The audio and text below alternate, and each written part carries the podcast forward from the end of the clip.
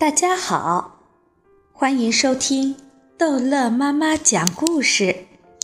今天逗乐妈妈要讲的是淘气包马小跳，小大人丁文涛之小大人丁文涛。丁文涛号称成语大王，他一张嘴便是一串成语。丁文涛嘴上功夫利索，手上功夫就差了，做事情很慢。你如果要去问他，丁文涛，你还没做完呀？你不过才问了一句，丁文涛早就有十句在那里等着你了。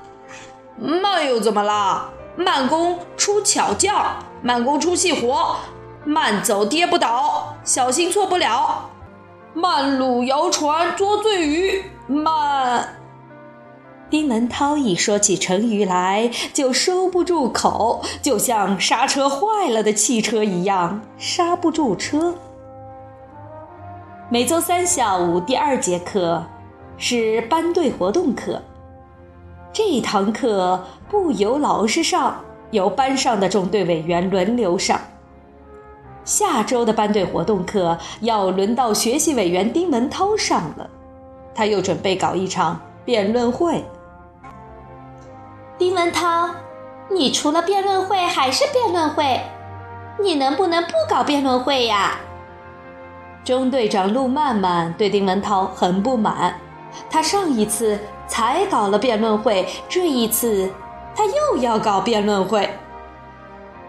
辫子长，见识短，长江后浪推前浪，推陈出新，你懂不懂？陆曼曼不懂，谁知道他乱七八糟说了这么多是什么意思？丁文涛还是要搞辩论会，他口才好，只有开辩论会最能显示他这方面的才华，特别是他说成语的才华。不过，丁文涛这次搞的辩论会。还真的有点创意，是一场关于动物的辩论会，辩论猪和狼这两种动物，谁对人类的贡献大？辩论会自愿报名参加，分成两组，每组三人，一组为猪辩论，一组为狼辩论。当然是猪对人类的贡献大，这有什么可辩论的？肯定是猪赢狼输。马小跳哪里肯放过赢的机会？马小跳去找他的好朋友唐飞。唐飞，我们去报名参加辩论会。不去。唐飞是属于那种多一事不如少一事的人。打嘴仗的事，你去找毛超吧。毛超最喜欢打嘴仗。马小跳还没有去找他。他先找上了马小跳，马小跳，我们就当猪方肯定赢。必须要三个人，现在还差一个人。唐飞已经说了不来，好朋友中只剩张达了。马小跳说：“我们去找张达。”毛超笑得直打嗝。马小跳知道毛超笑什么。张达说话结巴，让他去辩论，还不把人气死？毛超建议另找一个人来做他们的搭档，马小跳不同意。张达可是我们的好朋友啊！马小跳带着毛超和张达到丁文涛那里去报名。丁文涛，我们要为猪辩论。你们？丁文涛指着张达，还有你。张达涨红了脸，不，不行吧？丁文涛笑得眼镜都滑到鼻尖儿上了。自从看了电影《哈利波特》，丁文涛就把他的方框眼镜换成了圆框眼镜，居然也有人说他像那个哈利波特。你小看我们！马小跳看着丁文涛就不顺眼，你以为？戴这样的眼镜，你就可以冒充哈利波特。告诉你吧，这场辩论会我们还非赢不可。夜狼自大，狂妄自大，不知天高地厚，口吐狂言。马小跳大喝一声：“丁文涛！”丁文涛这才收了口。你们怎么赢呀？我们当珠方。毛超志在必得，对人类的贡献，猪肯定比狼大。丁文涛说：“他们不懂辩论会的规则。”说什么规则？这个规则不是各行其事，不是南辕北辙，不是心想事成，不是痴人说梦。住口！马小跳大喝一声：“你说谁是痴人？吃人就是傻瓜、笨蛋、愚蠢的人，他们都懂。”看到马小跳眼睛里在喷火，张达也握紧了拳头。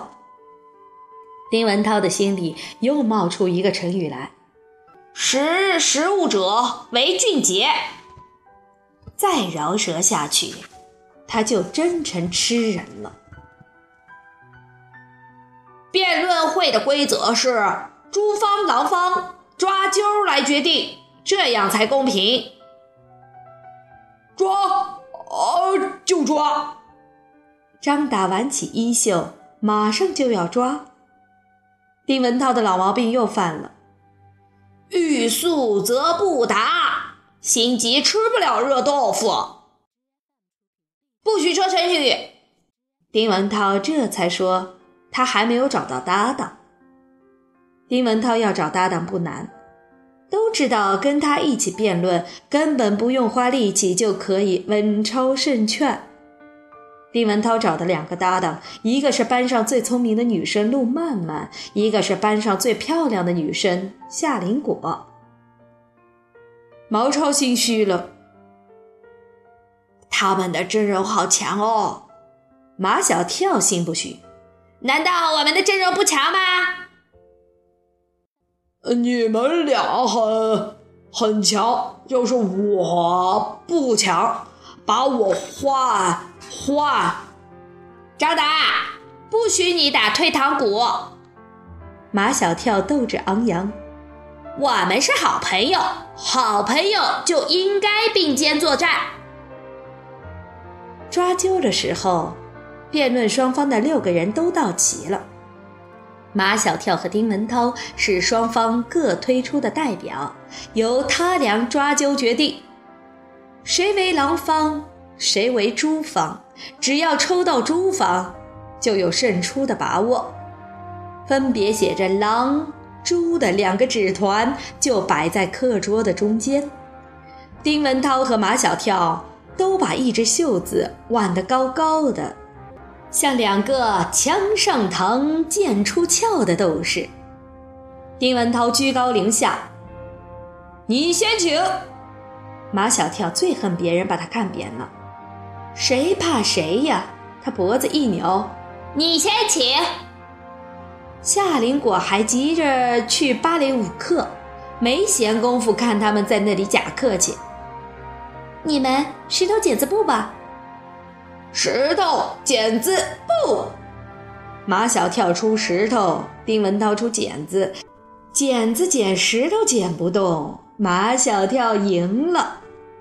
马小跳抓起课桌上的一个纸团，展开一看，狼。丁文涛那边却欢呼起来，不用说，他抓到的是猪。好了。